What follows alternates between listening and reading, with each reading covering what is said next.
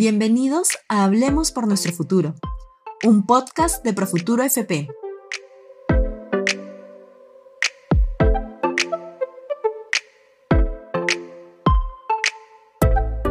Hola, bienvenido al nuevo podcast de Profuturo AFP. Hola, soy Claudia Galindo, analista senior de inversiones. En este podcast comentaré los principales acontecimientos a nivel nacional e internacional del último mes. Noviembre fue un mes de eventos negativos. La bolsa de mercados emergentes cayó a menos 4.08% y la bolsa de Lima a menos 1.55%. Sin embargo, esto no se vio reflejado en la rentabilidad de los fondos gracias a la diversificación de nuestras inversiones para afrontar este tipo de coyuntura.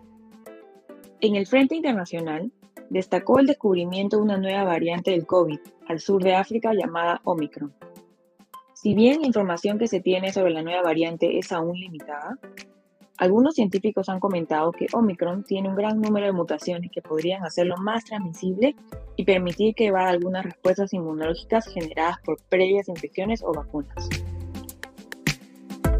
Esta noticia generó incertidumbre en la recuperación mundial y una caída en las inversiones más riesgosas, debido a las nuevas restricciones que podrían imponer algunos países para prevenir contagios y con ello una menor actividad global.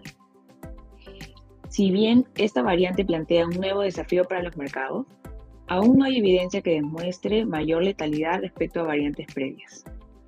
Por ahora, la OMS y los principales laboratorios esperan que los datos de las investigaciones en curso estén disponibles las próximas semanas. Por otro lado, en el frente local, la Premier Mirta Vázquez sorprendió con los comentarios sobre el cierre de algunas minas. Si bien luego el gobierno se rectificó sobre ello, la bolsa local se vio afectada por la caída en el precio de las acciones mineras. Esto debido principalmente al riesgo de cierre anticipado de sus operaciones.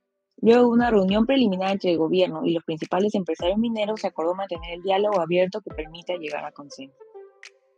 En Profuturo tenemos un portafolio de inversiones diversificado con varios tipos de inversiones que nos ayudan a que los eventos mencionados no nos afecten tan fuertemente. Por ejemplo, nuestras inversiones alternativas son menos sensibles a las dinámicas de la economía. Incluye fondos de capital privado, de bienes raíces y deuda privada. Además, los bonos funcionan como activos de refugio cuando el apetito por riesgo cae drásticamente, tal como ocurrió el día del anuncio de Omicron. De esa manera, la diversificación de nuestro portafolio de inversiones nos ha ayudado a amortiguar los efectos negativos que ocurren por las noticias negativas en el entorno internacional o local. Gracias y hasta el próximo podcast.